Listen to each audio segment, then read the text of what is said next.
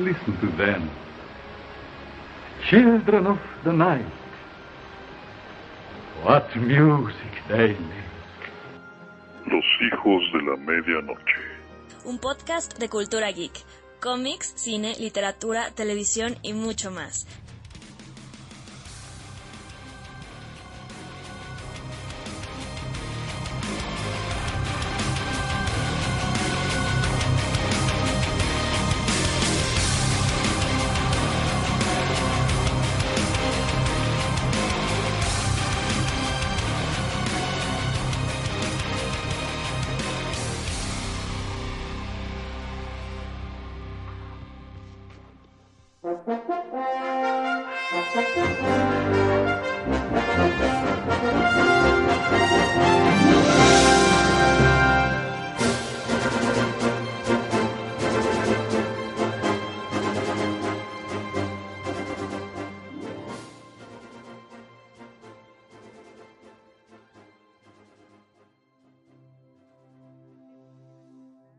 Buenas noches amigos, muchas gracias por sintonizarnos una vez más aquí en Los Hijos de la Medianoche. Mi nombre es Manuel Suárez Adalisa Zárate. Y Enrique Melgarejo. y en esta ocasión, bueno, ya quien tuvo oportunidad de ver el video, pues ya se enteró, pero como pueden escuchar, se escucha mucho mejor. Ahora sí nos escuchamos. Agradecemos una vez más a nuestra querida escucha Carito Ramos por habernos patrocinado un equipo de sonido Muchísimas gracias. Que nos, pues la verdad nos va a ayudar mucho. Y tenemos un pendiente contigo, pronto lo vas a escuchar. Bueno chicos, eh, ha pasado aproximadamente pues, casi tres semanas desde que llegamos al aniversario, el programa número 100, entonces pues es momento de empezar pues lo que sería ya nuestro quinto año de transmisiones. Un año más y terminamos la primaria. Sí, ya, ya, ya, Ya, vamos por menos, sí. sí. Ya vamos por mucho menos. Y en esta ocasión va a ser un poquito una suerte de, de snack. Aparte del tema que pues sí es este triste. Pero no sé si tengan alguna nota que quieran comentar antes de entrar Eh, en ahora sí que en tema. si me equivoco, puedes cortar mi este esta parte. Eh,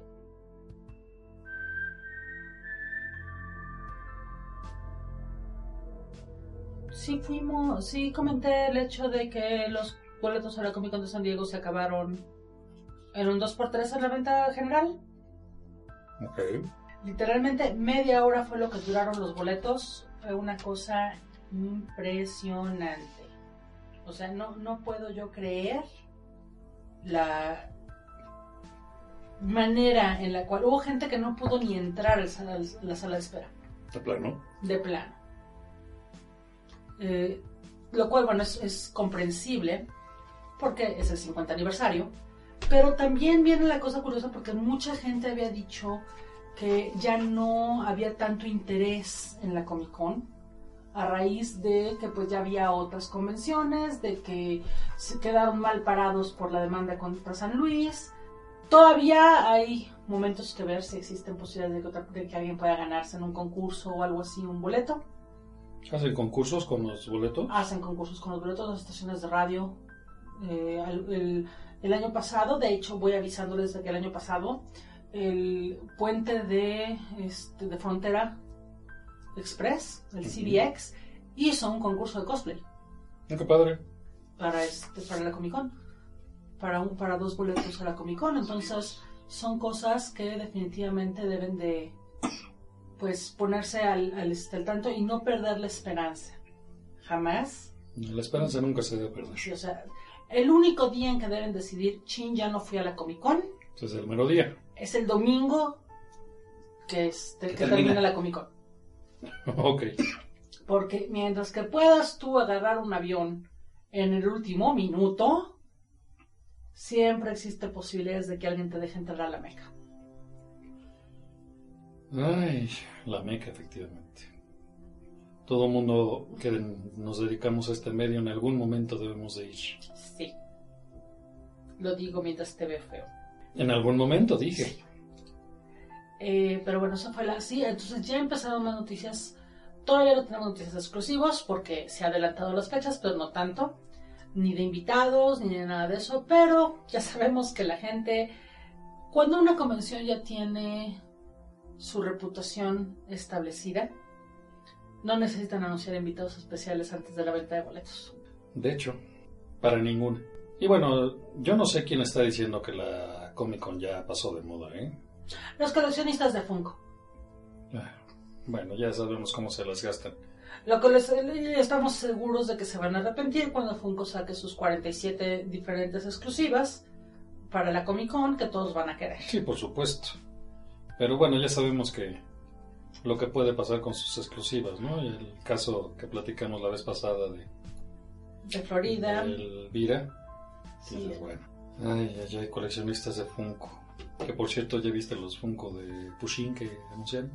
Hay un Funko nuevo de Sandlot, Ok. nuestra pandilla.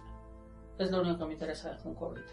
Y bueno, ya que estamos con los temas de Funko y convenciones, para cuando estén escuchando esto, les recordamos que el 1 y 2 de diciembre va a ser el Car Capital Fest en Toluca.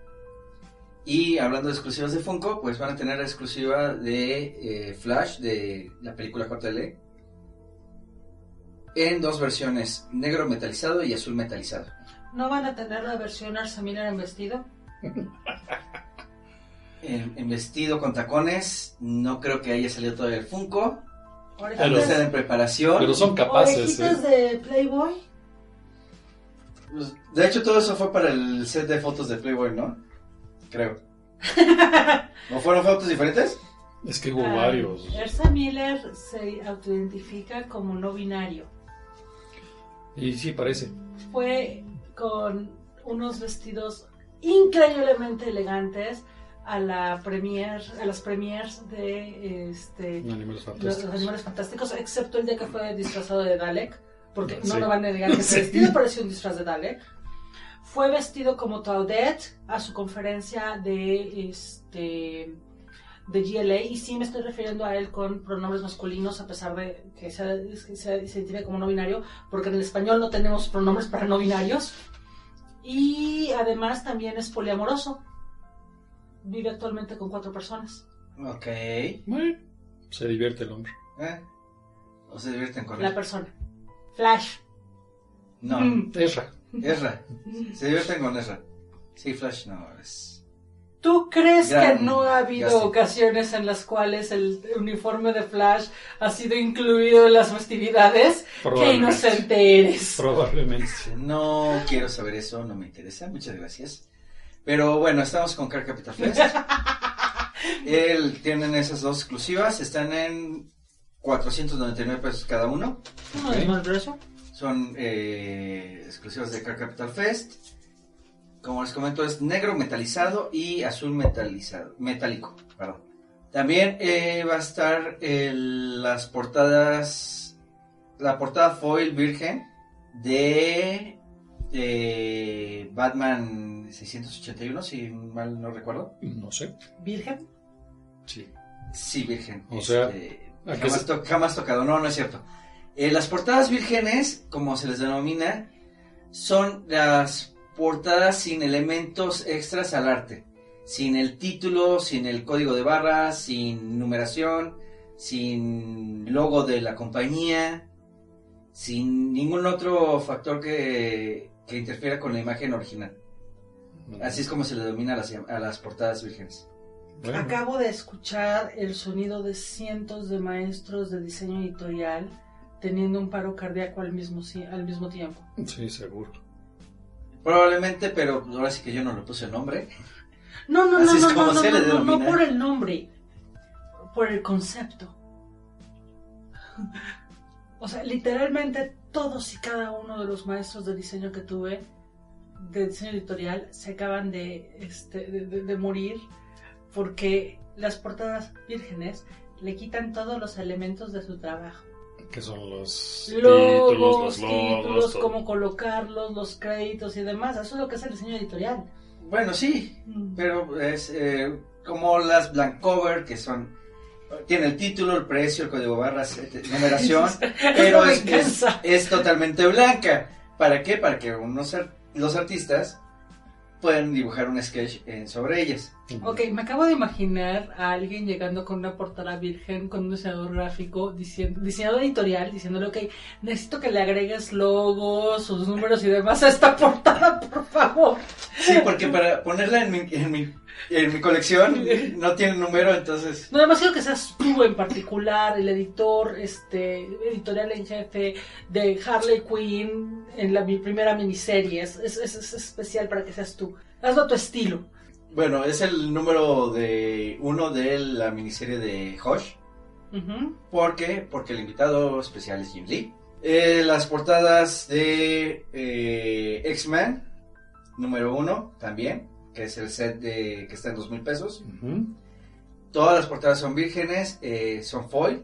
También las de X-Men. Ajá, O sea, no van a traer los títulos y demás. eh, exactamente. Van a ser puro arte y este, los puedes unir. la, la interconexión. Ajá. ¿Mm? No hubiera sido más barato vender un póster. No sé. Bueno, es el cómic y es este con el nuevo recoloreado, con el recoloreado moderno. Ya. ¿Qué más tienen de exclusivas? Hay otra que se me pierde por ahí. Pero bueno, les recordamos que está el 1 y 2 de diciembre en Toluca. En Toluca. Muy bien, y pues por allá habrá representación de los hijos de la medianoche. Por supuesto. Muy bien, chicos, ¿algo más que necesitemos comentar? Los trailers de las últimas tres semanas. Que consta que lo estoy diciendo yo. Sí.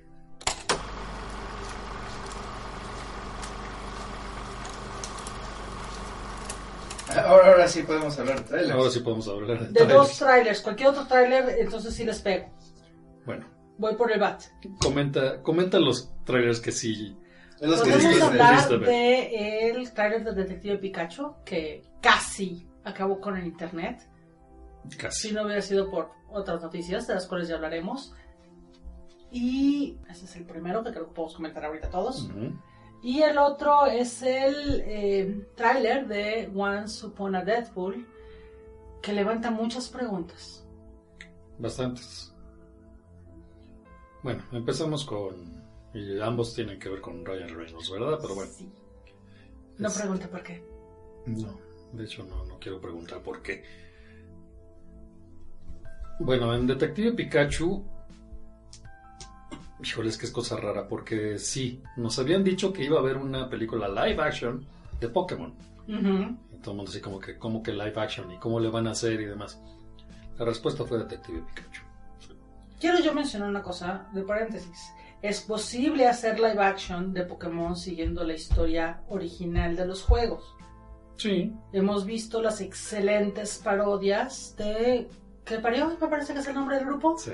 De Pokémex, que de Los hecho Pokémex. justamente el día de hoy que estamos grabando... Subieron el último. subieron de- el final de temporada. Sí. Muy divertido. la Muy, muy divertida. Digo, no soy yo muy fan de algunas parodias eh, de cosplayers, pero esta en particular, Pokémex, es maravillosa. Y lo que pasa es que no es cosplayer como tal, pero. Entonces, que son cómicos, comediantes. son Comediantes. entonces está- que, están muy que- bien que sí están haciendo lo que, lo que se puede hacer.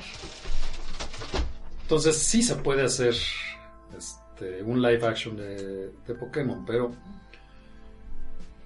Pues sí decimos, bueno, ¿cómo? Lo más cercano que había visto yo a algo similar era precisamente Animales Fantásticos. Si tú ves Animales Fantásticos, La 1. la 1, obvio, es relativamente parecida la idea del veterinario entrenador. el- Que consta que no soy yo la que está acusando a J.K. Rowling y compañía de plagio esta vez. otra vez.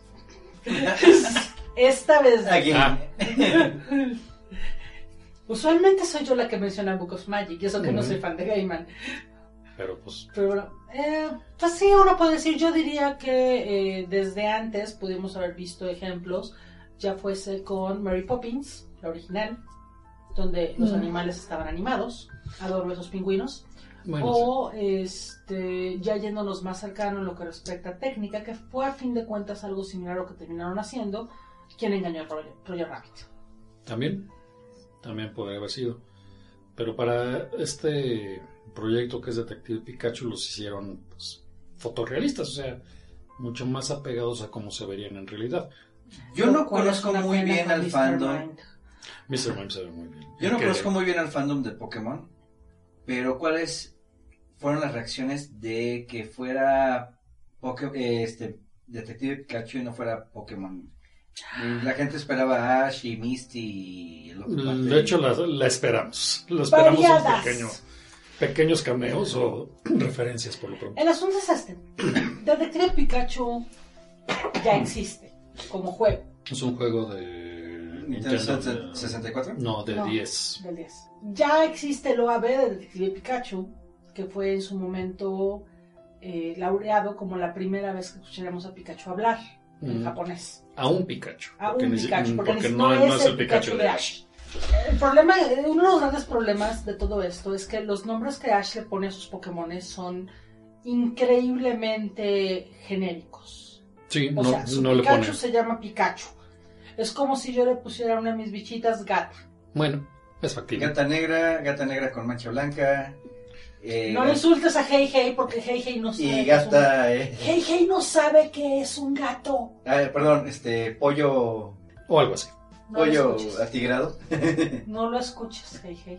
El día, de, este, este- el día de hoy es un pez dorado porque esa es su capacidad de memoria. Eso y Dory. Creo que Dory tiene mejor memoria que Hey Hey. Ok. Eh, pero sí, es. Entonces fue variada.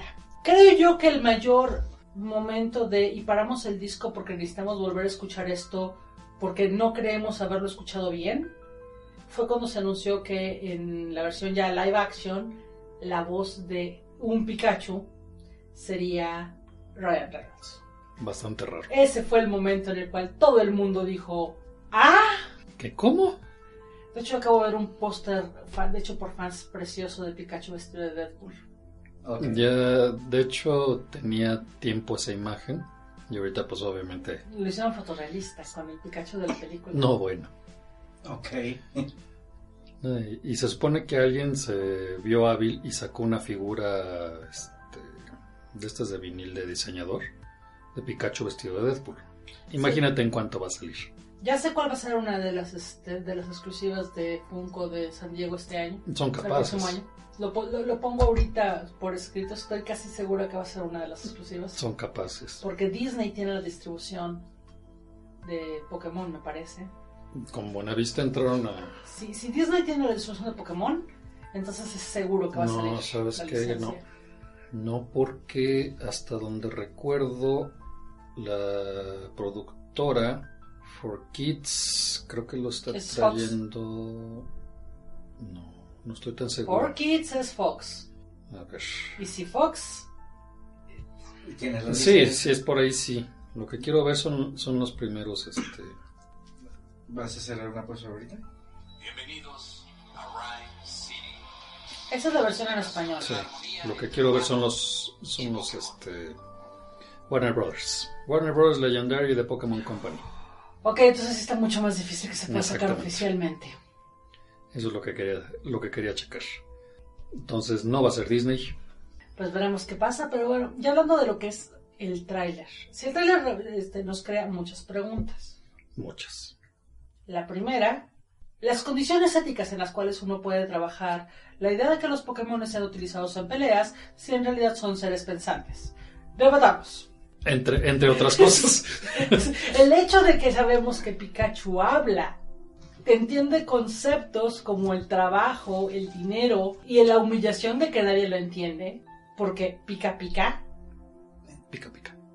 este, pone las peleas Pokémon en un nivel completamente diferente. Bueno, creo que eso lo tendría que haber checado desde que salió la animación con el miau.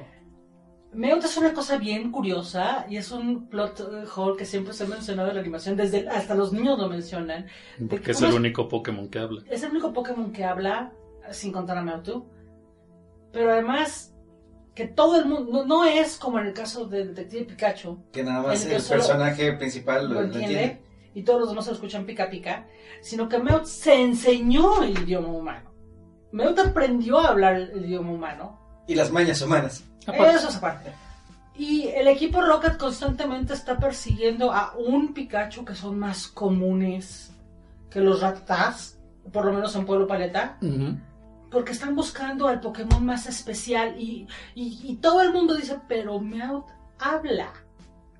Meowth hace este, estrategias. Meowth construye cosas. O sea, ¿qué, qué más especial quieres? Y todavía quieres perseguir un, un Pikachu. Y no es solo bronca del equipo Rocket, bueno, de, de James y, este, y de Jesse. También es problema de Giovanni, su jefe, porque Giovanni considera a Meowth el menos valioso de sus Pokémones. Y regresamos. Meowth habla. Con la voz de Gerardo Reyero en español, que es Highlander. No sabía. Ahora ya lo sabes. Y ahora ha cambiado toda tu perspectiva. Sí. Ahora ya me cae bien el ñam. Pero sí es una cosa muy especial. Ese es el asunto. Pero no, yo hablando en serio. Preguntas reales. ¿Quién rayos hizo, decidió que Mr. Mime tenía que salir es creepy?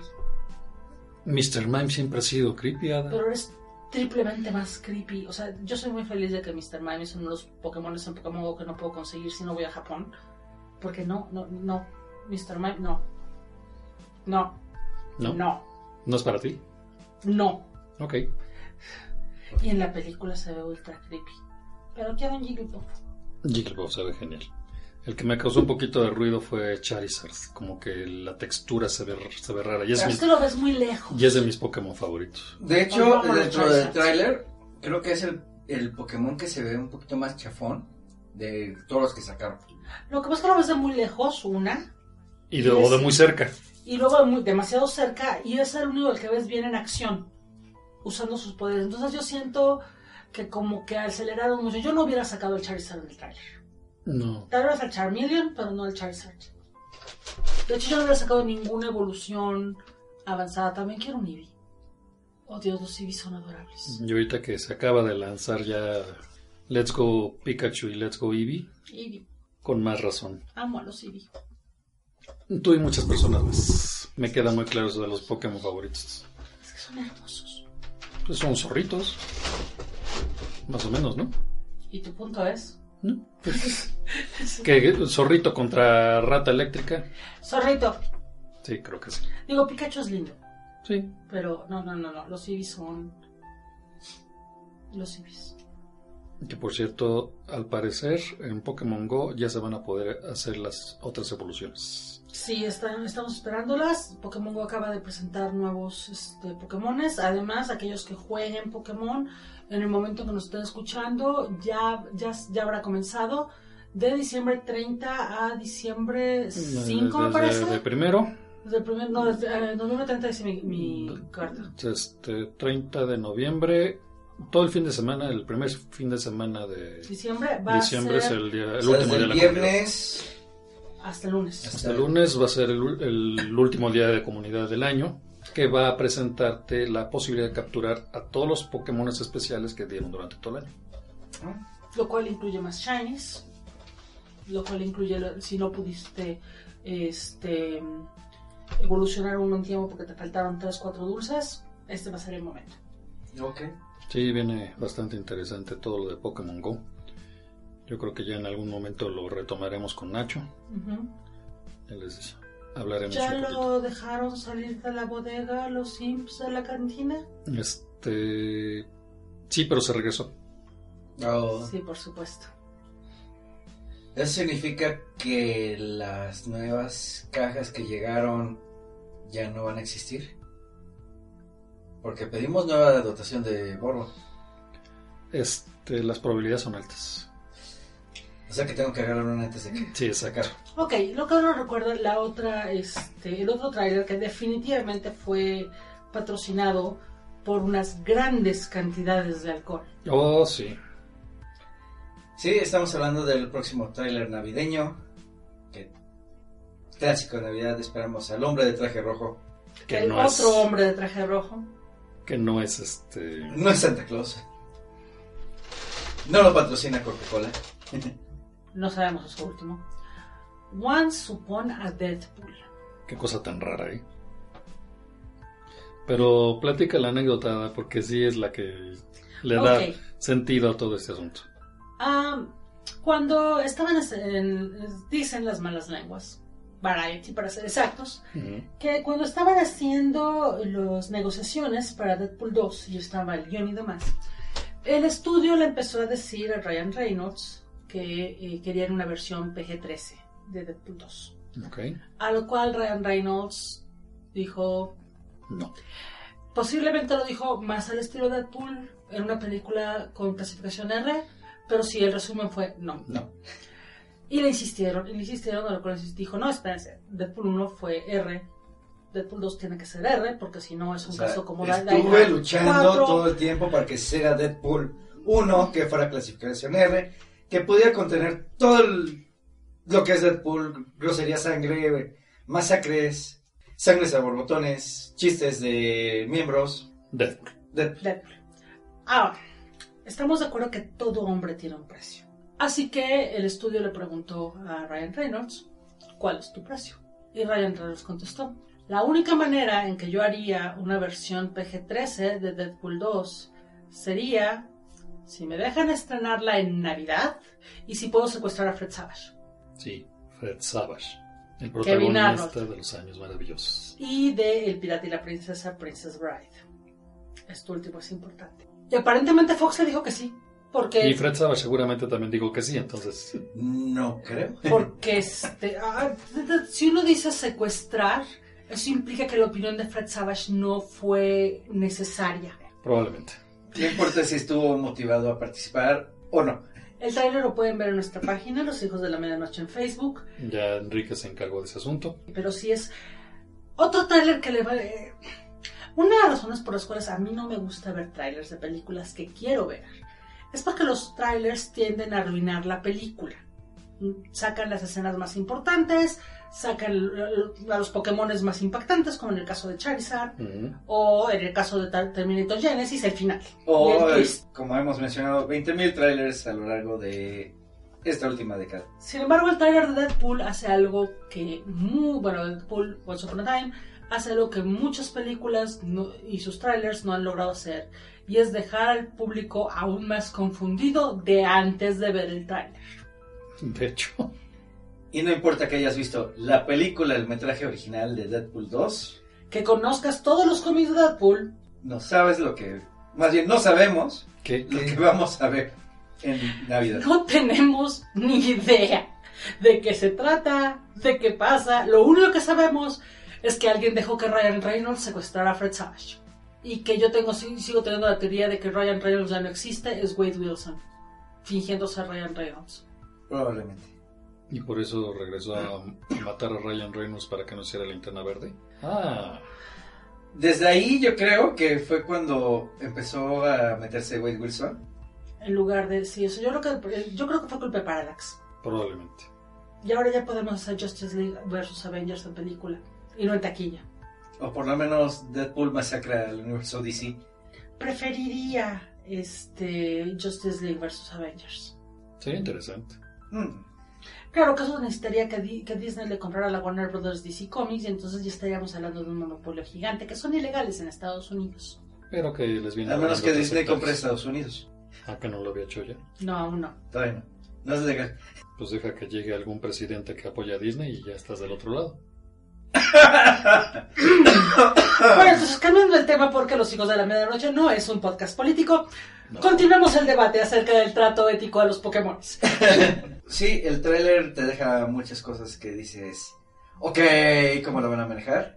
Aunque, repito, aunque ya hayamos visto la película y la hayamos visto 20.000 veces y la versión Pero- extendida del Pero está dicho que es Deadpool 2. desde Deadpool 2 PG-13, Entonces, ¿por qué el Once Upon a Deadpool? porque se estrena en Navidad. Navidad. Y así empieza uno de los poemas más famosos en Estados Unidos sobre Navidad y porque debe haber suficiente... Hay una cantidad de, de- de escenas extra que puedes meter en una película para que deje de ser considerada reedición y comience a ser considerada película original.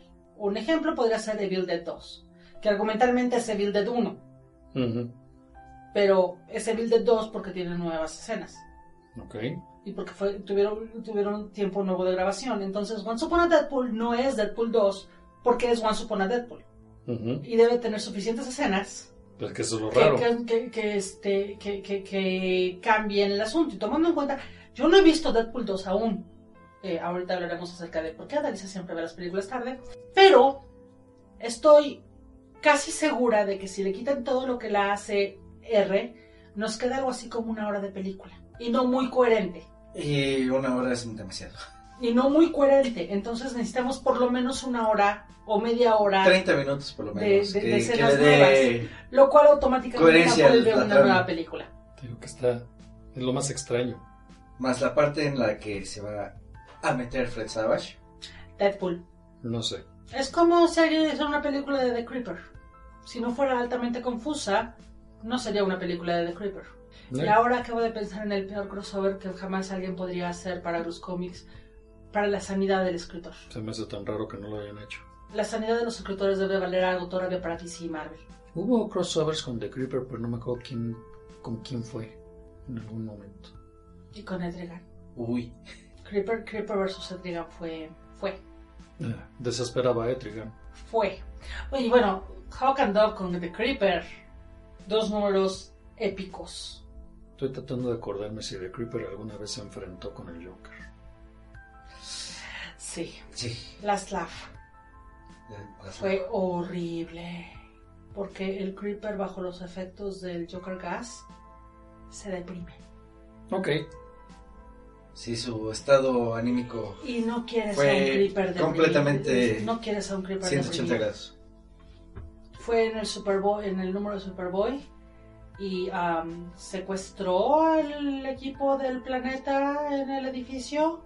Menos Clark porque creo que estaba En otro lado. y Luisa también estaba en otro lado. Así que le tocó a Superboy ser quien salvara. Y la única manera en que podían este, contrarrestar el efecto era haciéndolo reír. Lo cual llevó a la producción del bullpen masculino del diario del planeta, utilizando el cofre de disfraces de Jimmy Olsen, Ok. Jimmy, Para ¿por qué poner- los 70 para poner la, este, la versión de todo el, del grupo de The Moulin Rouge. Ok. Perry White como este como Fantine, como Christine. Ok. No sé. Bueno. Pero bueno, eso es así lo que tenemos en espera en películas. Y bueno, ya también eh, tenemos próximamente eh, Aquaman. Ya está a la vuelta de la esquina. Sacaron su último tráiler. Que no lo he visto y no pienso verlo. Bien.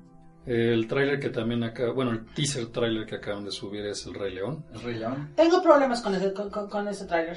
Se ve, Serios, se ve. El, el se ve un poco raro Simba. abro comillas, live action, cierro comillas. Pues es que no es live action per se. Pero lo Pero están anunciando como live action. Que no hubiese sido, no hubiese sido un documental de National Geographic. O una grabación de la obra de teatro. Sí, también. Pero no, lo anuncian como live action cuando no hay un solo ser humano en toda la película. Bueno, no, neces- no tiene que haber un ser humano para hacer live action. Es acción viva. ¿Sabes? Ok, entrena a los leones, sería- Ese es el problema. cebras Nada más y la de primera hienas y escena, demás. te quedas sin, los, sin las cebras. Es más, te quedas sin Rafiki. Sí. Así, Un, un mono de esos. Eh, eh, tan ve- cerca. ve- ve un de mandril. Un mandril. quitarle el cachorro a unos leones. Cachorro recién nacido a una leona. Adiós, adiós. este, Adiós, mandril. mandril. Y definitivamente adiós a la clasificación PG-13. Sí. Deadpool estaría contento. Ah, claro. Sí, pero sí, no, no, no, no, no, no, no, no, no. Entonces no, no sé por qué lo anuncian como live action. O sea, ese es el pequeñito problemita con cómo lo anunciaron. También salió el El de pequeño, Dumbo. el pequeño problemita y que la única voz original que se respetó Ah, eso sí lo fue agradecemos. James Earl Jones. Eso lo Um, agradecemos. Eso yo lo agradezco en el punto de. Una, nunca me cayó bien Matthew Broderick en ese papel. Amo a Matthew Broderick en Broadway. Mm. Pero como Simba. Ah, no trago a Pumba y a Timón. En español son buenos. Ah, no yo, trago a Pumba y a Timón. yo voy a tener broncas con Pumba. Para ti es gas. Sí, aparte. Eh, no, es que el, el gaseoso es el que hace la voz. Seth Rogen. Así como que dices, bueno, Seth Rogen es blanco. sí. Sí. Parecía que todo el cast era afroamericano. No. No. No. Y este. O sea, Seth Rogen es mi versión ma- masculina de... No, a mí lo que a mí lo que me me causa ruido es este ay, Scar. ¿Quién es Scar? Scar, si mal no recuerdo, es este Bueno, no es Jeremy Irons, No. porque Jeremy Irons, Irons era el original. Por eso, por eso, precisamente por eso. Pero entonces estás a rehacer la película tal cual en CGI. Pues esa es la idea. mm, De hecho... De hecho. ¿Sabes? Ese es un ejercicio aún más inútil que Once Upon a Deadpool. Pero esa es la idea, es rehacer el Rey León en CGI. O sea, mínimamente Dumbo... Le cambias dos, tres cositas y ya. Pero si tú viste el libro de la selva, es casi lo mismo, excepto busca lo más vital, como tal. Y Christopher Walken cantando Quiero ser como tú, lo cual... Exactamente. No entiendo eso, o sea, no. Es- es- es- Digo, mínimamente La Bella y la Bestia, Cenicienta... este- Cenicienta no la vi, La Bella y la Bestia no me terminó de convencer. No, a mí tampoco, pero tenía cosas diferentes. Tenía cosas nuevas. Medio justificaba su existencia. El diseño de la bestia no. Medio justificaba su existencia. La Bella sí era. La Bella sí fue la- una buena elección. No puede ser otra más que Hermione. Te recuerdo que tengo agujas en la mano. Mientras grabamos. Este, cuida tus palabras. Eh, pero no, no, no, no, no entiendo esta manía de rehacerlos en live action. Pero si piensan seguir haciendo esto, por favor, Treasure Planet. Ah, Aladdin, ya viene. Aladdin si ya viene. Ah. Con Aladdin voy a tener un issue muy grande. Will Smith, Que ya no va a ser la voz de Robbie Williams. por eso, Will Smith. Va a ser Robbie Williams.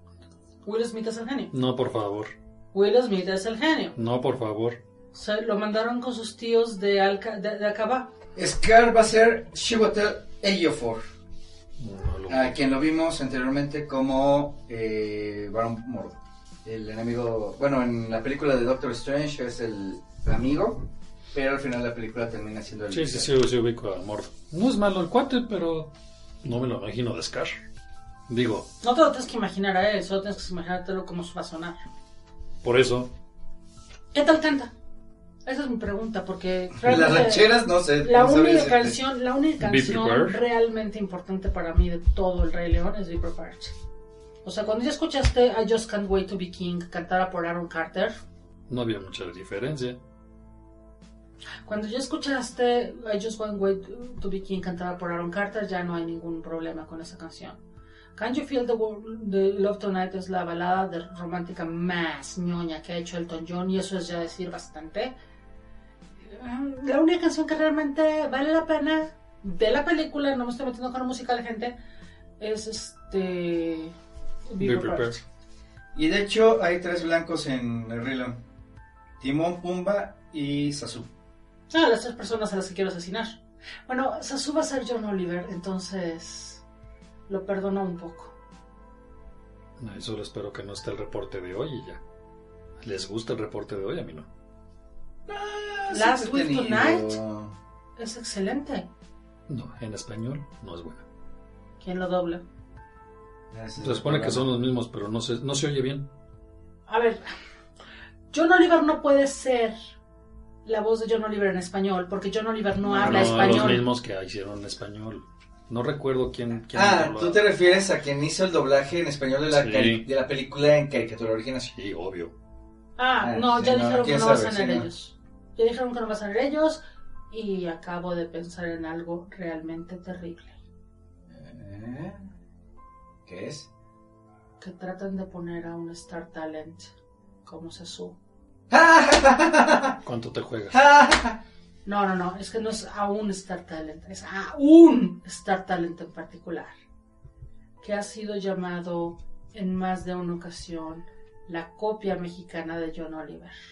No lo mencioné. No, no es cierto. No, no, no, es que va a ser como Sí, no, no, no voy a es ser. como Voldemort, por eso Ajá, a ajá, no lo el nombre, pero ya saben a quién me refiero, nuestros escuchas ya saben a quién me refiero, y esa es una idea aterradora. Que es lo más seguro que suceda. Ah, y así como están en estas épocas de unos años para acá que agarran a influencers, bla, bla, bla, bla, bla, bla, bla, bla, bla, para realizar voces. Mejor, Citando entonces a Sasu. mejor dejemos así. Si este es el, este, el destino que, le, que, que va a haber en, Af- eh, en el reino, me voy de aquí, me voy de África y ya no quiero saber más. Out of service, out of Africa. Sí, algo así. Wakanda Forever, ah, no, ese es otro. Pero bueno, este, esos son los trailers. Y afortunadamente tenemos nosotros la opción de poder verla en su idioma original. Mm, pues más o menos, no sé si ¿Cuándo fue la última vez que viste una película infantil en los cines en inglés? Exactamente. Este, las funciones de prensa. ok, sí, buen punto. Porque hay una razón por la cual yo no fui a ver Venom. Y Venom no es una película infantil. Pese a lo que los fanarts de la mitad de la gente me quieren hacer creer. No, sí, desafortunadamente Marvel, sí. por favor, Venom, Cuddly Kitten, en serio, va a ser un éxito de ventas como miniserie. Indiana está de acuerdo, Indiana casi nunca está de acuerdo con nada. Indiana casi no hace acto de presencia y, vino a reclamar. Indiana tiene frío. Propiamente.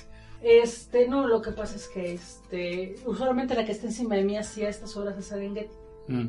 Y ahora que lo pienso, no sé dónde está Serengeti. Y Serengeti es la que más me preocupa porque es la que sabe abrir las llaves del agua. Ok. Pero bueno, pues algo más que, que comentar. De trailers ya no, creo que son todos. Y aunque tengo, tenemos ideas nuevas para otros programas, creo que ya sería buena hora de pasarnos al tema principal. Yo tengo un listado de películas para el 2019, pero lo dejamos para el próximo programa porque mejor vamos a entrar al tema.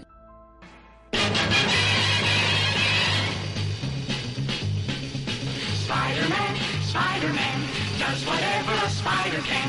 Spins a web any size, catches thieves just like flies. Look out, here comes the Spider-Man. Is he strong? Listen, bud, he's got radioactive blood. Can he swing from a thread? Take a look overhead. Hey there, there goes the Spider-Man.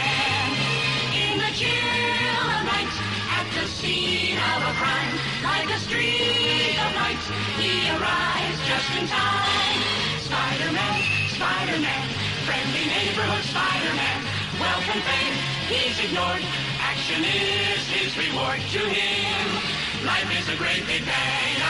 Wherever there's a find a Spider-Man. No queríamos, como he escuchado otros compañeros de podcast, dice, sabíamos que iba a llegar. Pero no queríamos aceptarlo. En lo personal, Él- Estaban las apuestas entre quién iba a durar más, y Chabelo o él. en lo personal, honestamente, yo estaba empezando a decir que si en algún momento íbamos a ver la prueba de la inmortalidad humana, fuera él. Sí. O Chabelo. No, no, no, no, no, no. Si me das a elegir, o sea, si ahorita alguien me llega y me dice te lo regresamos, pero nos llevamos a Chabelo, please, sorry por el señor Chabelo. Pero para mi infancia, Sí, sí, sí, sí, sí, no te lo discuto. Muchos te reclamarían, pero sí. Pues bueno, lamentablemente ¿Qué- el día... En serio, les intercambiamos a todos los reggaetoneros. Todos, todos, no.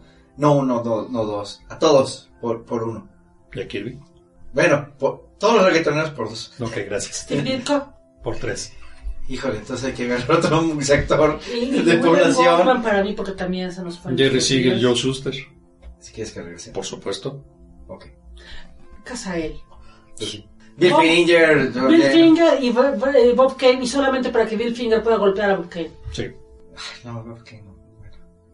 Para que Bill Finger pueda considerar a. Bob Sí, sí, sí, Kane. sí. Después se lo pueden volver a llevar. Ok. Muchos dirían que no, pero sí. Sí, entonces tengo que agarrar otro sector de población para. Porque si no, no me van a hacer el canje. Este... Este... Bill Eisner. Creo que Will Eisner vale más que los anteriores. Sí, de hecho, también, aspectos, Entonces hecho. sí necesitaríamos am, agregar. Yo, yo, yo propongo a los incels. También. También. Si se va a llevar a todos los incels y nos regresan a Will Eisner. Bueno, ya. Queremos- le estamos dando muchas vueltas. ¿Por qué no queremos hablar hablar de tema. De hecho, Bueno, sí queremos Este, hablar de miren qué él. bonita está el cielo ahorita. Sí queremos Sí. hablar de él.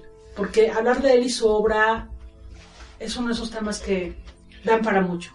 no queremos pensar en el motivo por el cual estamos hablando de él en este momento. Más bien. Pues bueno, eh, fue el día 12, Ujú. 12 de noviembre.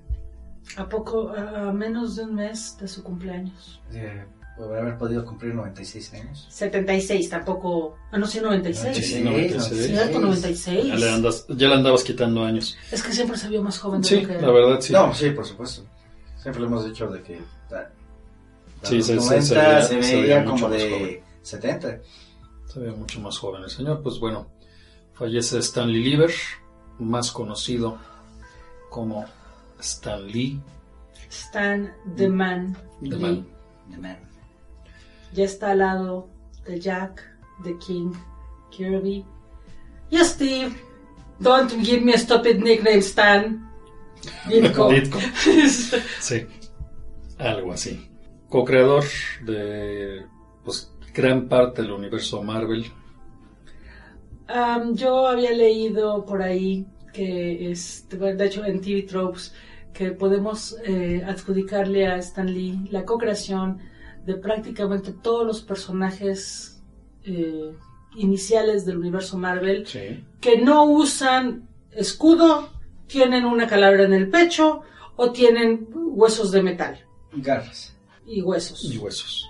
No es posible que no sepas que también sus huesos tienen adamantio. No, sí, pero es más importante sus garras que sus huesos. Sí, recordemos que no, no creó al Capitán América, ¿No? a pesar de lo que muchos piensen, No. pero sí creó a, básicamente a todos los demás. Creo en el universo Marvel. De, de sus cimientos. De hecho, es curioso eh, que menciones al Capitán América porque Stan tuvo una aportación muy importante al Capitán América, a los mitos del Capitán América, por una razón increíble que muestra qué clase de hombre era.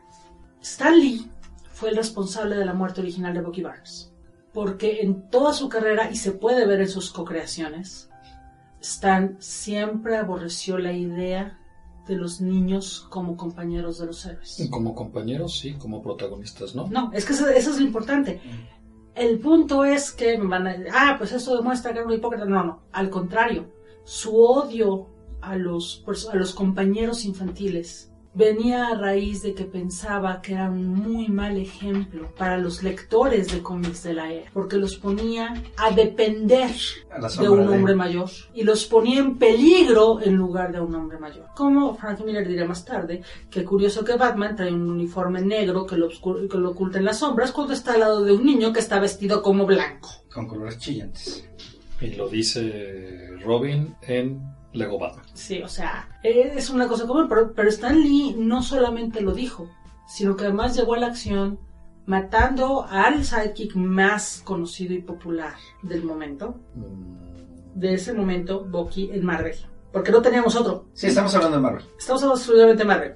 Obviamente el sidekick de héroe más popular y conocido de todos los tiempos es Robin. Sí, eso no se debe decir. Pero a Robin lo mataron, a un Robin lo mataron por elección popular. Hicieron a, la- hicieron a los lectores cómplices de decidir matar a un niño. Stan dijo, no, lo voy a matar para demostrar por qué los niños no tienen un lugar en la guerra. Y todos los personajes adolescentes que creó después, eran personajes que por sí mismos eran protagonistas de sus historias. Y como dice Adra, no era que tuviera el rechazo hacia los niños o adolescentes, siendo que su personaje más popular, el emblema de Marvel, empezó como un adolescente. Que a muchos se le olvida, ¿eh?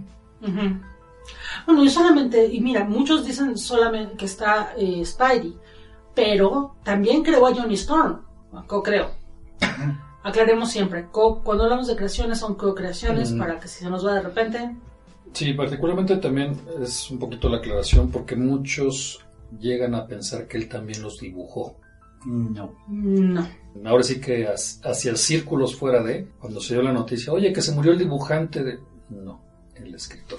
Ahora sí, en México, porque en Estados Unidos Sí, todo el mundo sabía que era escritor y editor. Y una cosa muy importante que creo que más a raíz de la cantidad de usuales ataques que han salido, porque nunca falta, Stan mismo jamás negó el hecho de que él era co-creador. Stan fue el primero que en su época le quiso dar crédito a los dibujantes, a los entintadores, a los letreristas. Ahorita lo vemos como una práctica común en todos los cómics, pero en los 60 cuando Stan se volvió el editor, no pasaba. El hecho de que conozcamos al Marvel Bullpen es por la insistencia de Stan de que todo el mundo le diera su correcto crédito. Y por ejemplo, si bien siempre va a existir el pleito acerca de qué tanto creó él de, este, los personajes que dibujó Jack Kirby, bla, bla, hasta las últimas entrevistas que le hicieron sobre el tema, Stan siempre dijo que el creador de Doctor Strange fue 100% Steve.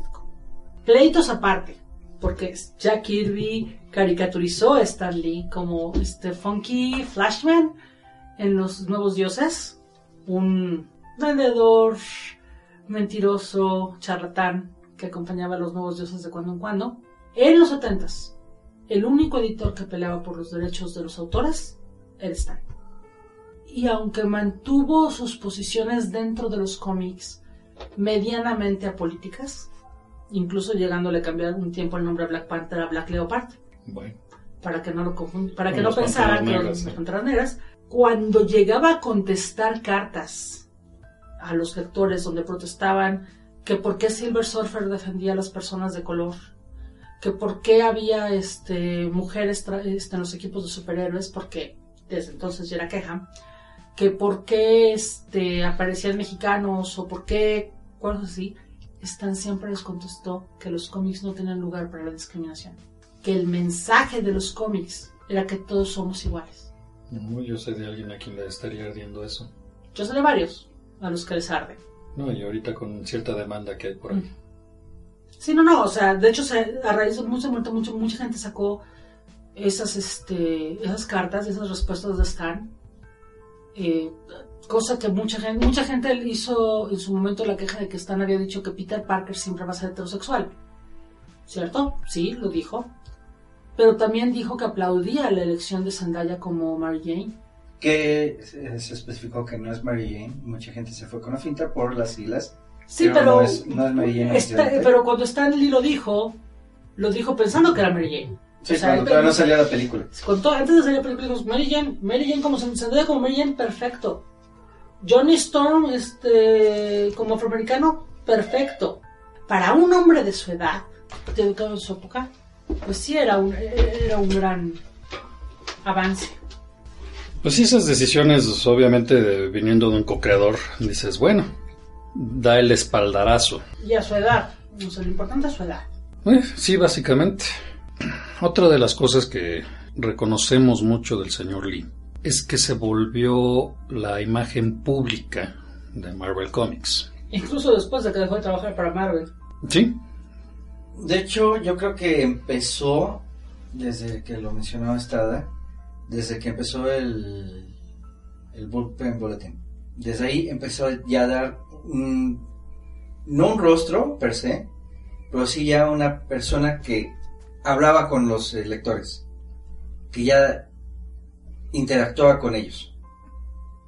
Desde ahí ya empezó eh, Stanley a ser ya la persona, el frontman de la editorial. Sí, sí, se volvió... O sea, tú pensabas en Marvel y pensabas en Stan Lee y al revés.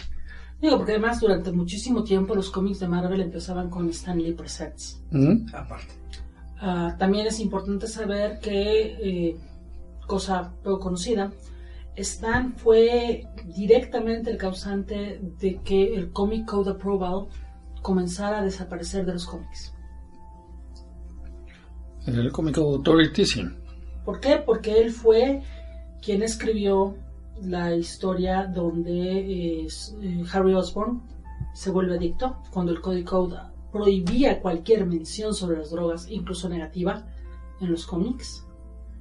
Stan decidió escribir y mandar la, este, la historia sin el código de imprenta sin el código. Y fue ahí donde la gente de repente se dio cuenta, la gente de la industria, que el código realmente no servía para nada. No sería sino hasta muchos años después cuando este desapareciera completamente de las portadas de los cómics. De hecho, no tiene mucho. Fue que 2006. Aproximadamente. 2005, 2006. sí. Ujú. Pero Que ya fue que desapareció. O sea, no, no- estamos hablando de que el Comic Code duró casi 40 años.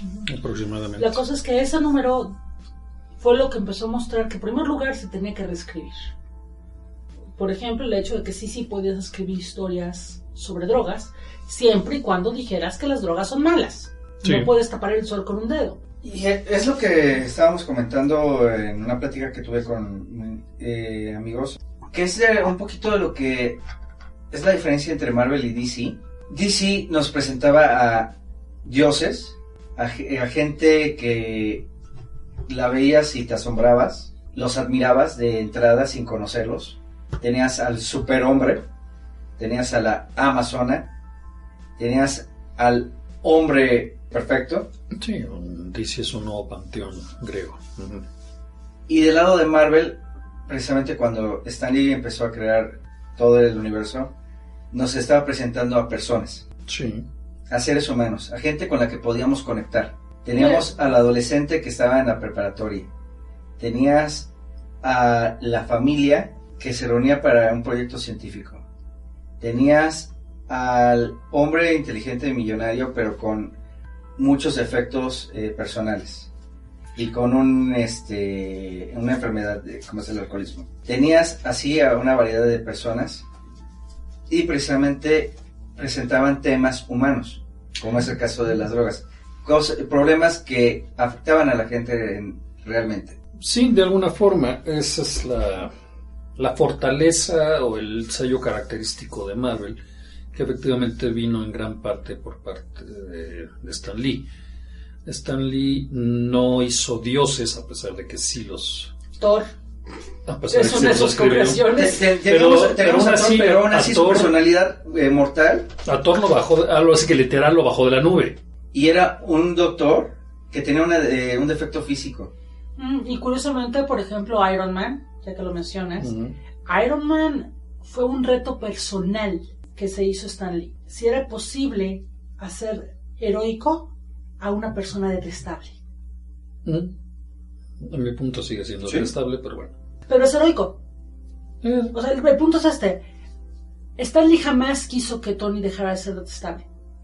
Tony es alcohólico, Tony es egoísta, Tony se hizo millonario vendiendo armas a una guerra en la cual originalmente murieron cientos, si no es que miles, de personas por una guerra inútil. Porque Tony es el primero de los héroes Marvel que no viene de la Segunda Guerra Mundial. Ujú. A él le toca Vietnam y Corea sí. que todo el mundo está de acuerdo, son guerras inútiles y que mucho le echaron la culpa a los vendedores de armas. En cualquier otra historia, Tony sería el villano. Sí. No, y de hecho lo ves en la película de Avengers cuando se enfrenta con el Capitán América a palabras. Te quitan armadura y ¿qué eres? Ah, no, esa la, ahí sí no puedes mencionarlo porque la respuesta incluye filántropo. Es- Bueno, sí. ¿no? Y en ese, filántropo en el aspecto de qué. Como todos los millonarios que agarran y donan y hacen eh, sí, pero no, no, no y puedes. todos son este libres de impuestos. Échale la culpa. Como Lex Luthor. Échale la Sí. culpa a eh, Robert Downey Jr. pero el Tony Stark del universo Marvel es mucho menos detestable que su versión de cómic. No, por supuesto, no, totalmente. O sea, es el carisma de Robert Downey Jr. lo que te- Curiosamente, lo que esa plasma. línea Pero- normalmente la gente la considera como el momento épico de Tony en el cual calla el Capitán América. Según Sí. ellos.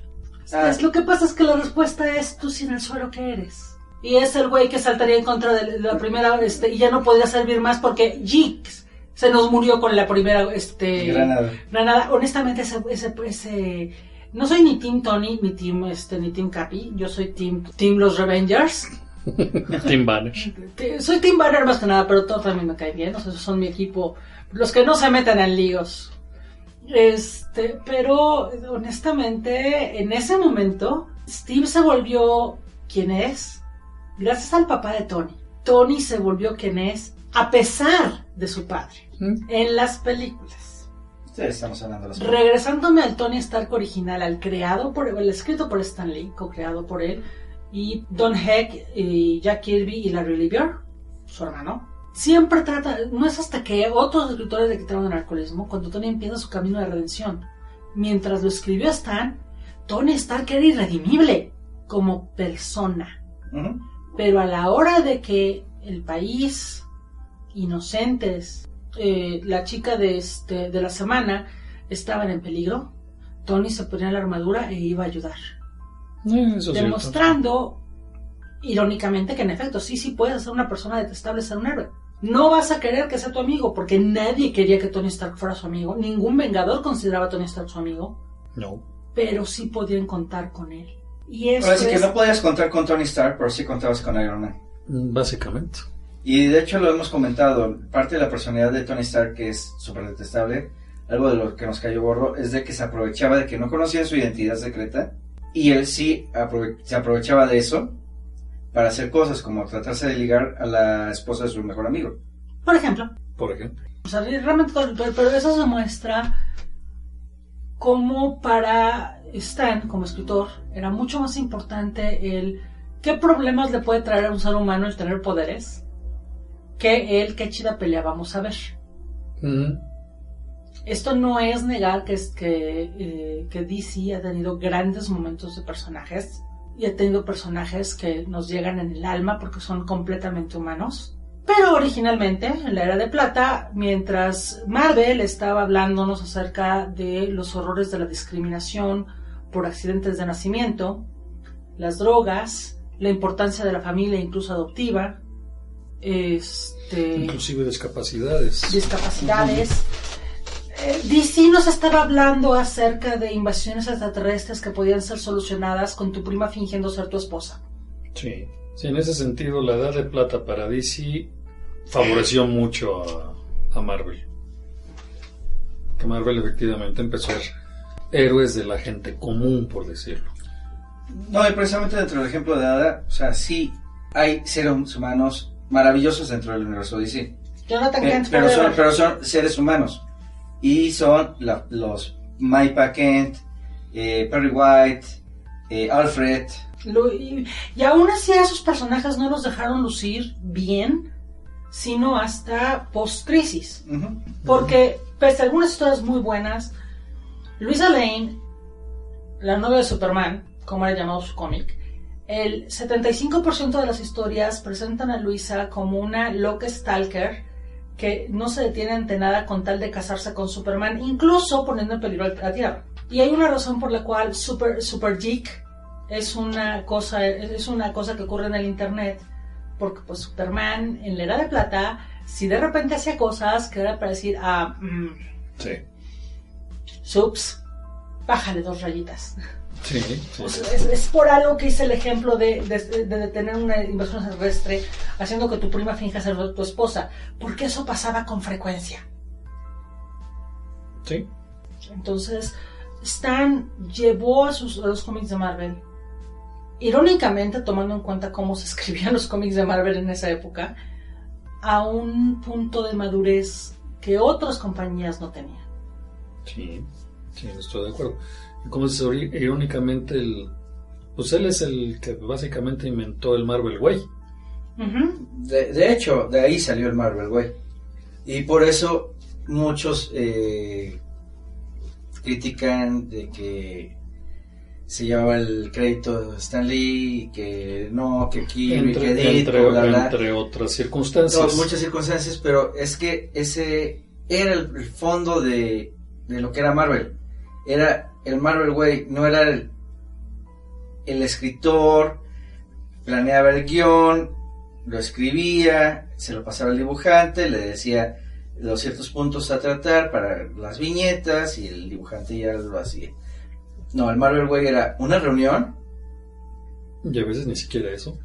a- a veces ni siquiera Ahora, donde decía él el planteamiento de lo que quería hacer y entonces ya el rey Kirby, eh, Ditko, etc, etc, etc, agarraban las ideas de, de Stan Lee y las plasmaban y era lo que ya eh, obteníamos nosotros físicamente. Sí, Ya nos llegaban bueno, las no, hermanos, no, no, no, era un poquito más complicado que eso. No, no, lo estoy simplificando, Eh, eh, lo estoy eh, simplificando Voy a totalmente. decir exactamente los pasos para que vean exactamente dónde. Ujú. cómo era, porque ya no se usa. Sí, Justamente eh, porque causa muchas broncas. Muchas.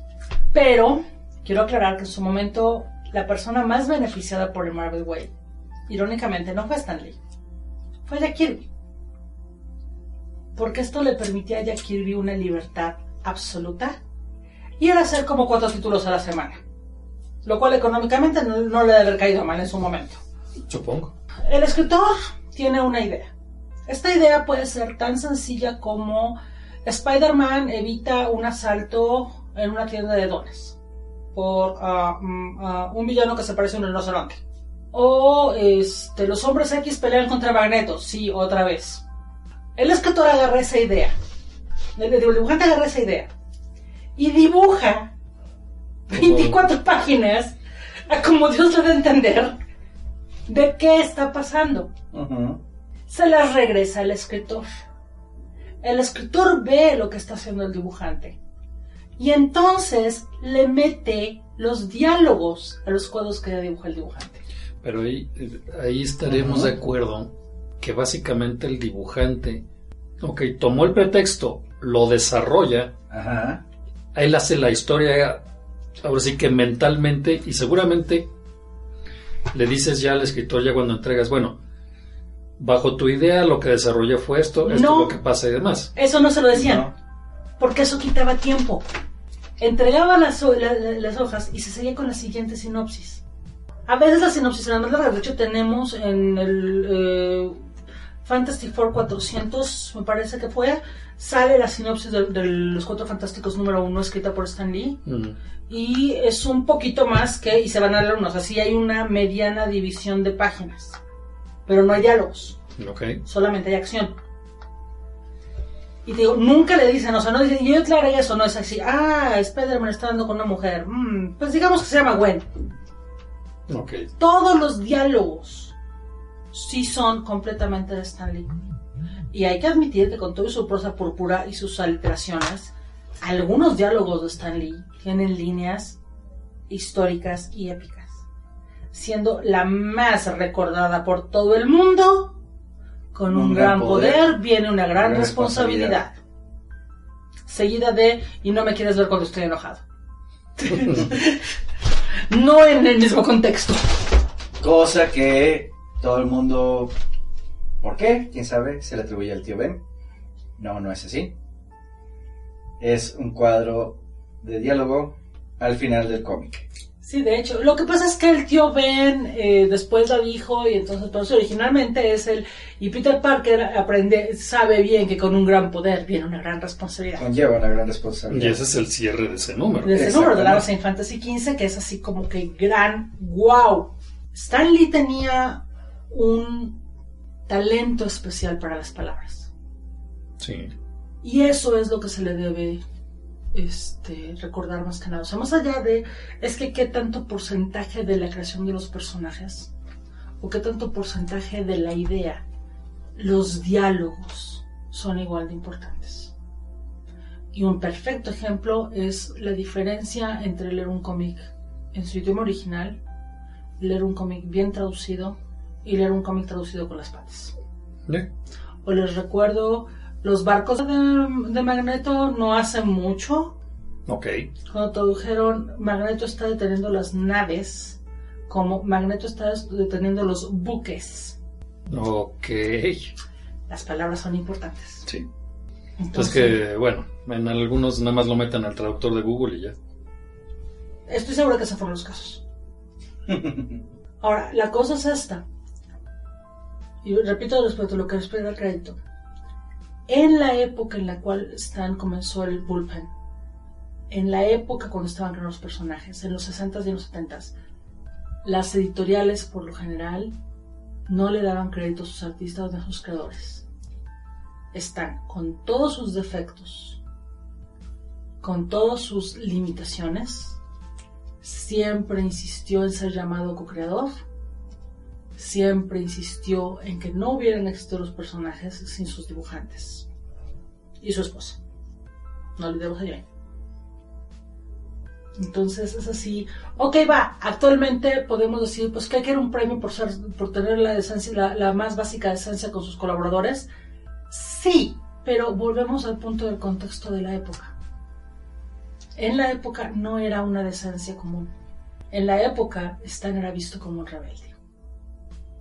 Curiosamente. también en gran parte el método Marvel era porque Marvel, la editorial, no quería contratar a otros escritores. Quería ahorrarse los escritores y pues si Lee podía escribir 6, 7 este, sinopsis este, por semana, pues ¿para qué más escritores? Una vez que Lee pudo ya como editor empezar a contratar a jóvenes talentos, También hay que hablar de que no tenían tanto presupuesto, era un cuarto Sí, la- la- la- la- casi vamos. casi de 4x4 de No, no, estoy diciendo que Marvel fueran villanos del Capitán Planeta negándose a pagarle a los creadores por sus derechos. Eso pasó después. O sea, empezaron ahora sí que poquitos y conforme fue creciendo ya fue delegando responsabilidades. I will. Cuando ya, mientras que otros editoriales podrían haber seguido con, sabes que tenemos cuatro escritores y de ahí no nos movemos, Stan dijo, no, vamos a dar la oportunidad a nuevos talentos. Y en el momento en que eso pasó, comenzó a desaparecer el método Marvel. Al grado de que ahorita nadie lo usa. Seguramente en algún lugar recóndito. ¿A quién quita hay un grupo de independientes lo están usando? Pero me refiero, en, en Marvel no se usa. Ya tiene mucho tiempo que se acaba. Ya De hecho, cambiaron un- los métodos, cambiaron las formas. Incluso hay un libro, ¿no? Ah, de hecho, está el libro de cómo dibujar cómics en el estilo Marvel, pero se Ujú. refiere al estilo de estilo. Y si abres la bodega, no, no tengo cómo dibujar el estilo Marvel, eso me lo robaron. Pero eh, ahí debe de estar, déjame ver dónde está. Arriba, eh, al lado de los libros de anatomía, está Stanley How to Draw Comics. Es derecha, blanco, aguas con el Snoopy. Al lado de Escribiendo cómics con Peter David. Mm. Aunque está curioso que diga Stan Lee cómo dibujar cómics. Es muy curioso porque a veces el libro está escrito por dos personas. La segunda persona está, está solamente mencionada en los créditos. Pero sí habla mucho de lo que ve el editor a la hora de, este, de cómo se hace el cómic, del dibujo del cómic. Habla mucho de las experiencias de Stan como editor. Que eso es algo muy importante no solo para los escritores, sino para, también para los artistas. De hecho, El capítulo de narrativa es maravilloso. Una recomendación para que busquen el libro. Y bueno, los cameos de Stan Lee lo terminaron de cementar en el consciente colectivo como el vigilante del universo Marvel. A pesar de que los vigilantes lo dejan en la luna, ¿verdad? Pero bueno. De hecho, no. Le está contándoles una historia en la luna, no lo dejan. Es al final de una donde sí lo dejan ahí votado, ¿no? Pero ¿en cuál? Ay, ¿Cuál fue? Creo que es Galaxy Guardians of the Galaxy 2. Creo que sí. Que luego es al final solo en la luna. Ajá, Pero yo, lo, yo no lo que vi como lo una dejaron idea. votaron, votado, sino yo creo que más lo dejaron como el vigilante. Probablemente. Porque es ahí donde está Watu. Probablemente. Y bueno, cameos, pues desde los 70s inició su primer cameo en la película episodios de El juicio del hombre increíble, que Con es ese, jurado. con ese grandioso Daredevil. El primero fue de tal Que cual. tuvimos al primer Daredevil live action con traje negro. Bueno, Personalmente mis favoritos son sus cameos en cosas que no son tal cual de Marvel. También. Mi favorito personal, o sea, el que yo digo... Ah, bueno, son dos. Uno que no me esperaba, en lo más mínimo, que fue en Héroes. ¿Mm? En Héroes realmente no te lo esperas cuando es el conductor de camión que lleva a Giro a su destino. a giro. Y el otro es en una serie que sé que creo que soy la 21 persona que veía, por lo menos en México, llamada? Eureka. Ah. Eureka. Me suena. Eureka era la historia acerca de un sheriff que tenía que cuidar a un pueblo de científicos locos. No Ok. estoy bromeando, es, es literalmente el concepto. Eureka es este pueblo creado por el gobierno de Estados Unidos para tener ahí un montón de científicos, los mejores, los más inteligentes Un en think todas tank. las... Un think tank, eh, que es un pueblo separado para evitar los problemas que pasan cuando los científicos, en palabras de Jack Goldblum, no se detienen a pensar si deberían hacer lo que acaban de descubrir ¿qué pueden hacer? Ok. Entonces ese pobre inocente sheriff, que es la persona más normal del pueblo, teniendo un IQ de 120, algo así, tiene que insistirle a los científicos que no. Un rayo desintegrador que sale de control no es una buena idea. Ok. G, inventaste un, un clonador mental para este, para ahorrarte tu trabajo. Maravilloso. El problema es que todos se centraron en la idea de que quieres regresar con tu ex y le están, y ahora tengo a una armada de tus golpeando a cualquiera que se acerque a tu ex esposa. Y apenas es lunes. Y allí, este, en el episodio llamado Glimpse, Stan aparece como el doctor Lee Ok. Un experto en radiación gamma, al que todos sus hombres llaman generalísimo, y que en un momento dice las homenaje. famosas palabras, no me hagas enojar, no quieres verme cuando estoy enojado. enojado. Es, es, es un cambio así que dices, ok, sí. Y después tuvimos un problema en que Radiación Gamma casi acaba con el pueblo, pero eso le pasa todos los días a, este, al, Sheriff Carter, así que... Muy buena serie si la pueden ver, por lo menos las primeras tres temporadas. Son maravillosas. No, yo otra cosa que recuerdo, fuera de los cómics, fuera de, de las series de televisión o cameo, es su contribución a los defensores de la Tierra. La caricatura de Defenders of the Earth, Ujú. con el fantasma, Mandrake, Lotario. Con todas las licencias de Flash Gordon. Sweeters. Ujú. Eh, ta, No era Flash Gordon, era... ¿Sí era Flash Gordon? Sí, pero le decían No, de otra manera por asuntos de, México- este, Aquí le de- pusieron Roldán. Roldán, Roldán el temerario. Si lo van por asuntos de derechos. Sí. Pero bueno, de hecho, se le conocía como Roldán el Temerario desde muchos años antes de que existieran los Ajá. defensores. Fue ahora sí que gracias a lo del Bruce Wayne, Bruno Díaz y demás. Eh, su contribución fue eh, el intro de la caricatura. La tierra La hay que salvar. La Tierra hay que salvar, defensores hacia el espacio, bla, bla, bla, bla.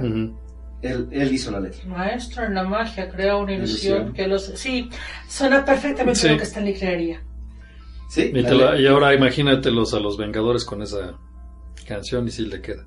O bueno, más bien a los Defenders, porque hay un maestro de la magia, entonces ya sabemos quién es. Sí, exactamente. El intro, la letra del intro es de Stanley. Curiosamente. Multitalentoso el señor, eso no podemos negárselo. También de, de tu lado del charco, pues, también hubo contribución de Stanley. Sí, sí, por supuesto que sí.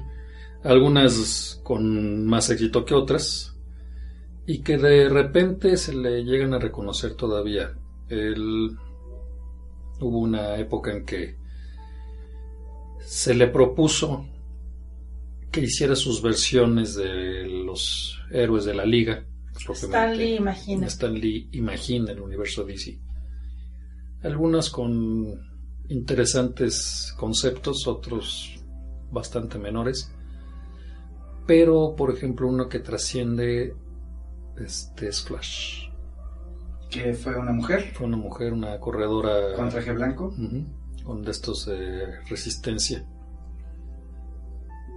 Hay un, hay un deporte que usa ese tipo de trajes, pero no me acuerdo. La natación, No, el esquí, creo que les el bobsled. Casi todos esos deportes utilizan trajes co- pero sí antirresistencia es de muy, aire. muy, muy, muy particular. Entonces, ese personaje todavía de repente aparece en algunas este, de las múltiples manifestaciones del multiverso en DC. Y es ese universo es oficial. Sí, es uno de los multiverso. multiversos. Es uno de los de las tierras que andan por ahí. No podemos negar la trascendencia del hombre, es un hecho. Lo que haya hecho o no con respecto a sus compañeros, pues ya se le pasará factura en el otro mundo o, en este, no lo sé. Dos anécdotas que puedo contar con respecto a esto. No mías, por supuesto. Mm, Puede ser interesante, Sí, pero pero no, no, no, realmente yo solamente tuve una oportunidad muy chiquita de conocer al gran hombre. Que fue maravillosa. No, fue muy chiquita y esto es todo lo que vamos a decir al aire. En primer lugar, hablando de cómo sus fans para él eran más importantes que cualquier otra cosa. Que era la persona que le agradecía a sus fans diciéndole, si alguien le decía gracias por tus cómics, él les respondía, no, gracias a ti por leerlos. Hubo, hay dos películas de Fox en las cuales no hizo cameo. La primera fue The Wolverine, porque como fue filmada en Australia, eh, y en esa época su esposa ya estaba enferma, él no quería dejarla. Y el otro fue X-Men Days of the Future Past, Days of Future Past. sí, donde no. sí estaba escrito el cameo, Sí estaba negociado. Pero, con- coincidían fechas con la Fan Expo de 2013 en, Toronto. entonces no Y pudo. él dijo, prefiero ir con mis fans. La Fan, hubi- la, la fan Expo hubiera comprendido perfectamente Sí, por supuesto. pero Stan dijo no. La otra es una eh, anécdota que cuenta Robert Kirkman acerca de uno de los eh, encuentros que él tuvo a bien tes- este, testiguar entre Stan Lee y Jack Kirby post separación de equipo, obviamente, porque esto ya fue mucho más tarde antes de la muerte del rey, en el cual, pues como todos sabía las historias de las fricciones y pues estaba esperando algún tipo de confrontación. Pues sí, al mínimo que se ignorara, ¿no? Lo que vio fue que Stan y Jack se saludaron como grandes amigos. Estuvieron platicando un rato. Y de pronto empezaron a platicar acerca de volver a tener una colaboración en cómics. Que fue el momento donde la esposa de Jack dijo, sí, no, aquí terminamos, vámonos. Porque estoy segura que la mujer recordaba Las circunstancias. las circunstancias, los pleitos y demás, pero el hecho de que él, de que Kierman recordara con tanta claridad la amistad entre Stan y Jack, pese a los años, pese a las distancias, y pese a todos esos rumores que todos hemos escuchado, pero que ninguno nos testificó, creo que nos dice que en lugar de estarnos centrando en si tenía más o menos crédito, es el hecho de que los dos hombres, el rey y el hombre, nos dieron a todos nosotros unas infancias más ricas, más llenas de imaginación y una inspiración para siempre ser mejores. Y este me gustaría Ada, que contaras la anécdota que tienes personal. La, la publicable. Porque, Bueno. porque fue, ahora sí que Ya- en la Meca fue... Fue en la Meca, Sí. no, fue en la Conque. No, no, no, no, no, estoy hablando de la conferencia de prensa de la presentación de Conque. Ah, esa otra. Esa otra, la Ya, publicable. Sí, esa Por eso estoy diciendo la publicable. Ok, va. O sea- Esta no fue una. Esa O sea, de hecho ya lo, ya lo habíamos mencionado en programas, eh, en el programa de hace dos años, Ok. lo mencionamos. Es- esa sí la puedo contar. Sí, pero- porque la otra no es Sí, publicable. la otra no. La otra no. Pero la, la más reciente. Empiezas por ahí, entonces es más fácil. No, es que quería meterte en... No, bueno. Quería ver tu reacción. Quería ver si se me salía la otra. Es lo que querías ver. ok, bueno. um, para los que no saben, yo manejo Ada Tours. Es una empresa de una persona y tres gatos, este, literales, Literales. que se dedica a llevar artistas mexicanos y turistas mexicanos a la Comic Con de San Diego. Entre los servicios que doy también es organizar conferencias y la primera conferencia que tuve a bien organizar para eh, la Sa- Comic Con de San Diego fue la presentación de la Conque, eh, del regreso de la Conque con eh, René, siempre se me olvida su apellido. Franco. Franco. Franco, siempre lo confundo con René García, perdón, René García. Este, René Franco, Luis Gantús, Humberto Ramos. Entre las múltiples reglas que hay, porque hay muchas reglas de cómo hacer una conferencia en un Comic Con, está el hecho que no se vale hacer sorpresas. Si va a haber sorpresas, se las tienes que informar a la convención. Así que yo pensé que la cosa iba a ser muy sencilla, conmigo traduciéndole a Luis eh, y tentar.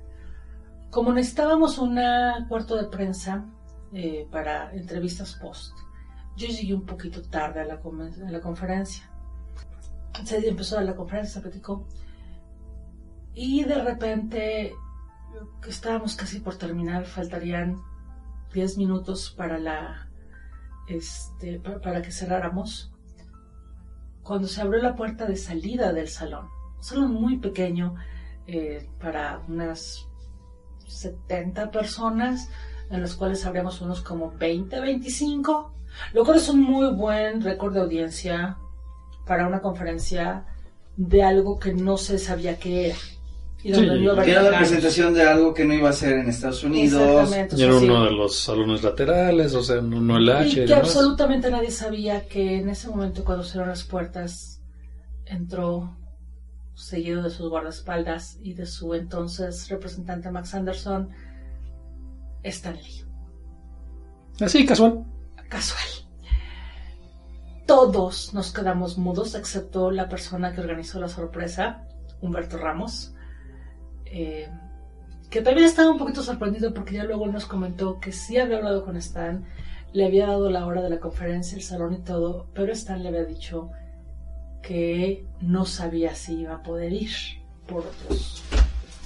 Pero entró, eh, se subió al escenario, eh, anunció la con que felizmente se tomó fotos con todo el mundo excepto conmigo. Este, pero es porque yo estaba aterrada por anécdota que no vamos a contar. Este, nada malo, no quiero que se inicien este rumores, Rumores, chismes. chismes negativos, no, yo, o sea, Stan Lee, las veces que, la- las poquísimas veces que pude convivir con él, me trató súper bien como a todos sus fans, era un hombre maravilloso. Eh, pero en ese momento yo estaba aterrada de la vergüenza. Este, entonces me quedé de lado y tomé las fotos. Eh, y ese fue un momento maravilloso porque Stan no tenía por qué ir. O sea, no, no- él no ganaba nada con ir. Más allá de darles un gran momento a sus fans y a esas personas que estuvieron allí para escuchar acerca del evento. Y pues otra anécdota, tampoco es así que tú digas personal, personal, porque en esos momentos yo estaba en la zona de cosplay de la Conque. Eh, así que solamente me enteré por terceras personas. Pero en la Conque tenían muy limitados los números de fotografías de autógrafos que Stan iba a dar. De hecho, fue una de las últimas convenciones en las cuales Stan se le vio bien de salud, porque fue antes de la muerte de su esposa. Después Sí, no, pues. le cayó muchísimo anémicamente por salud, y luego estuvieron todas sus broncas familiares y legales. Ujú. Em, pero sí estaba muy limitado porque obviamente a los organizadores y a sus agentes les preocupaba la salud de Stan.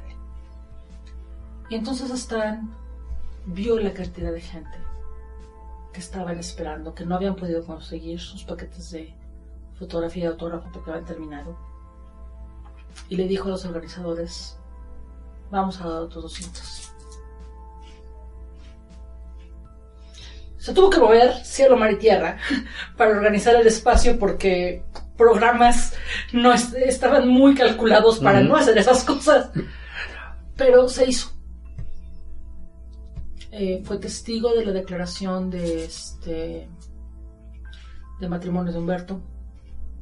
Ah, sí, esa no me lo sabía. su bendición porque fue durante la conferencia. Durante la conferencia de Stanley. Eh, en muchas ocasiones hay entrevistas de él que se tienen donde habla de sus fans sin saber que la cámara estaba encendida, hablando maravillas de los lectores de cómics. Para un hombre que en su momento sí lo dijo, que le daba pena escribir cómics porque los veía como un entretenimiento menor.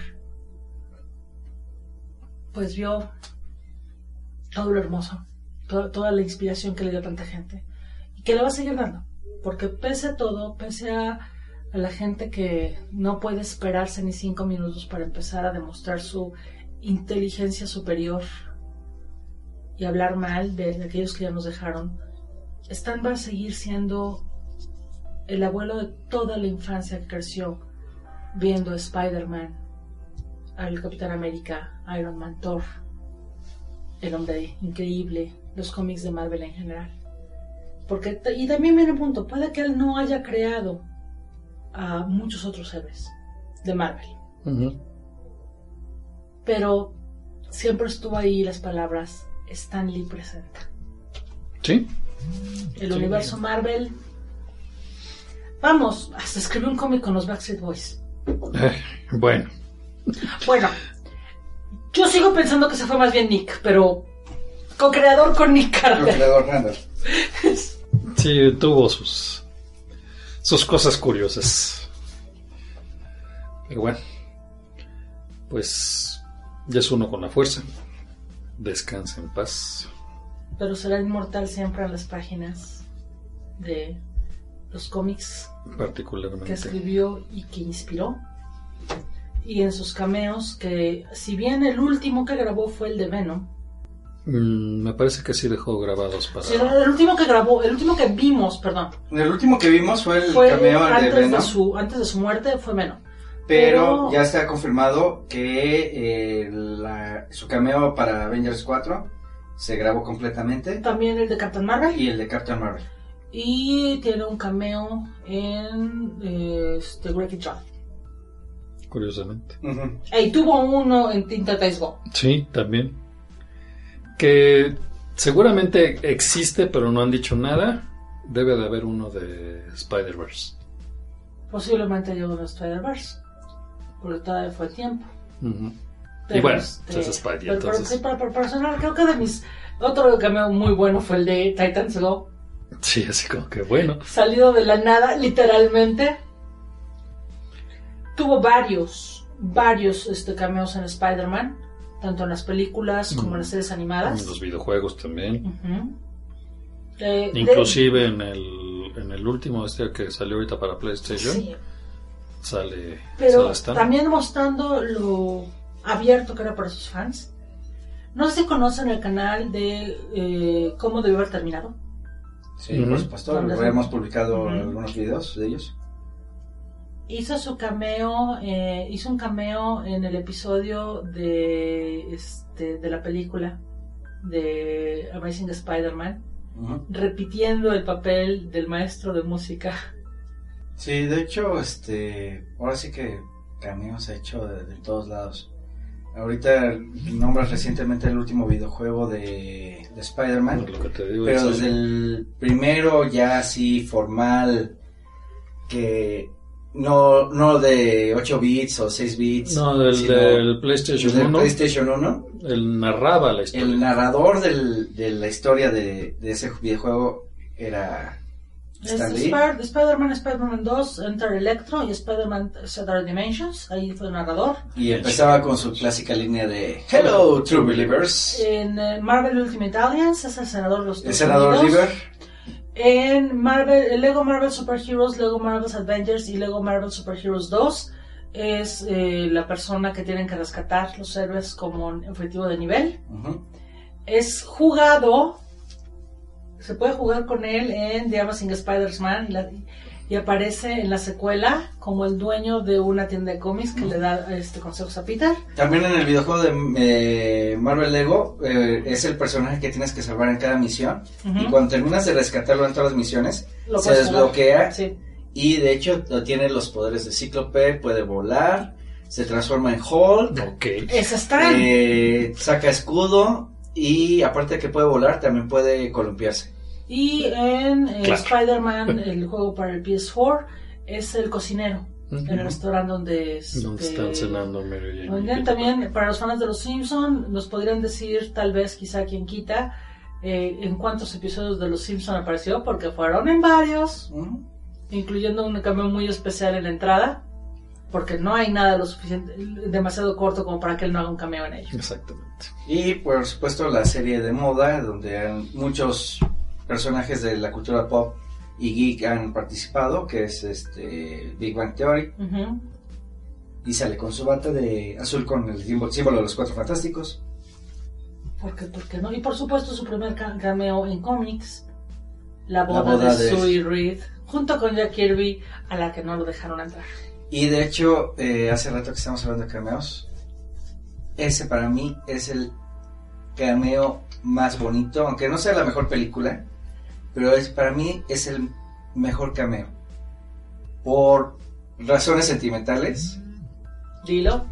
eh, de que precisamente es el primer cameo en, eh, que realizó en cómic, que fue la boda, que en el cómic va Stan y Jack, y no, no pueden entrar a la boda porque no están registrados. Y cuando hacen eh, Los Cuatro Fantásticos y el Deslizador de Plata, que hacen la boda de Reddy Sue, llega Stan Lee a la boda y no lo dejan pasar. Pero no llega como Stanley. Ahí, curiosamente, es el único de sus cameos donde no es Stanley. Mm, Sí, pero, es- pero no, es está... sí, sí, En la pero 1 es Willy Lumpkin, ¿no? Es que Es es Willy Lumpkin. Lumpkin, y eso lo Ajá. hace bonito porque es la única ocasión en toda su carrera como que actor interpreta a uno de que sus Stanley personajes. persona- interpretó sus personajes. Sí. En todos los demás no tiene nombre o es cre- acreditado como himself. Mm. O es el hombre de la banca, el hombre, el veterano de la guerra mundial o así. Pero en esa en particular es Willy Lumpkin el cartero. Y no lo dejan entrar a la boda. Por la misma razón que no dejaron entrar a Stanley. No estaba registrado. Por cierto, también hay cameos en televisiones de televisión. Digo, de, de Marvel. Hay para que los busquen. ¿Mm? No, pues, entre ellos Shield, por supuesto. Que es la. Pero también otros. Y dejemos que los lectores los, los encuentren. Tampoco les echemos a perder todo. Eh, van a hacerle un, Parte de, parte de lo un bonito es googlazo ya, hombre. que lo busquen. Pues bueno, chicos, dejemos que el señor Lee descanse. Que el- yo creo que la va a tener un poquito complicado porque a cada rato vamos a estar acordándonos de él en este medio. Entonces, Sí. así yo otra vez ya me llamaron. Lo pondremos el año que entra en la ofrenda, es un hecho. Va a tener muchas invitaciones. Oh, sí. Sí. Sería interesante ver si Marvel hace ofrenda. Tiene suficientes personajes latinos como para que hagan. Sería interesante. Y pues, recuérdale. Ah, también tienes un cameo en una de tus películas favoritas. Aparece en Superman. No. Ni- Hero Six. Ah, Ah. bueno, sí. Que es un personaje que además se acaba de. O sea, Sí, sí, sí. por cierto, antes Se, se me, termine- se me- Sí, se me había olvidado. Está raro sí. que no lo hayas mencionado. Se me había olvidado, pero es cierto. Y es un papel importante. Sí, ah, por cierto, hay un, por ahí un meme que dice que el único personaje de Marvel que sabe que Stan murió es Deadpool. De hecho, son dos. Tres. Bueno, yo cuento a Deadpool y tu favorita. Deadpool Ajá. y She-Hulk. She-Hulk también. Pues sí, acuérdate que ella rompe Durante la... la época de John Bueno, pero ya, ya, ya pasó eso. nadie te dice que no sigue siendo consciente. Bueno, No, porque si no haría mucha trampa en los juicios. Les recordamos nuestras redes sociales. Les recordamos que estamos en Facebook como Los Hijos de la Medianoche, en Twitter como arroba midnight-sons y en nuestra casa que es estudiolamianoche.blogspot.com. Así es. Y pues los dejamos entonces con una pequeña selección musical. Nuevamente agradeciéndoles. Mi nombre es Manuel Suárez. Adalisa Zárate. Y Enrique Melgarejo. En nombre de Liz y de Nacho les deseamos buenas noches.